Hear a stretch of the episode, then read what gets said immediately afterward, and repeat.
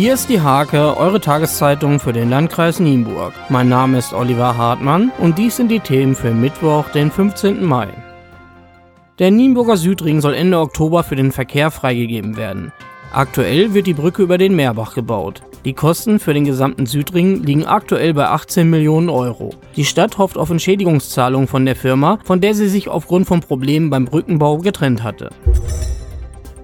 Eine Blaulichtmeile für den guten Zweck wird am kommenden Samstag in Lemke aufgebaut. Der erste Feuerwehrtag der Samtgemeinde Maglohe dient der Nachwuchsgewinnung und bietet ab 10 Uhr viel Action für die ganze Familie. Es werden Besucher aus dem gesamten Landkreis erwartet. Eingebunden in die Veranstaltung ist eine Typisierungsaktion.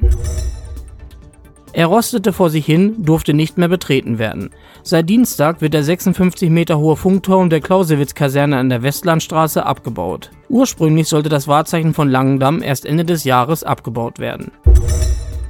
Das festlich beleuchtete Quet-Faslem-Haus des Museums öffnet auch dieses Jahr an vier Juliabenden seine Tore zum Biedermeiergarten und bildet die Kulisse zu den dritten Sommerfilm-Classics. Die Programmplanerinnen vom Kulturwerk und die Kooperationspartner freuen sich schon. Die Gemeinde Wamsen hat das Haus zur Linde Nummer 3 gekauft und lässt es abreißen. Stattdessen sollen dort und auf angrenzenden Flächen im Ortskern altengerechte Wohnungen entstehen. Zum Sport. Fußball-Kreisligist ASC Nienburg trennt sich mit sofortiger Wirkung von seinem Trainer Stefan Schiborra. Wie der ASC-Vorsitzende Maschin Binjeda am Dienstag im Hake-Gespräch bestätigte, wird am Wochenende ein neues Gespann an der Seitenlinie stehen. Erst Ende März hatte der Verein mit Schiborra verlängert.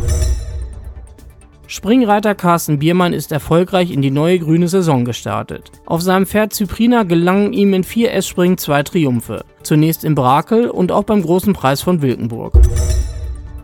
Das große Reitturnier des RFV Steierberg steht in den Startlöchern. 1400 Nennungen in 33 Prüfungen sind bereits erfolgt. Das dreitägige Turnier im Südkreis startet am Freitag. Am Samstag um 17.15 Uhr findet das M1 Sternspringen statt. Diese und viele weitere Themen liest ihr in der Hake am Mittwoch oder unter www.diehake.de.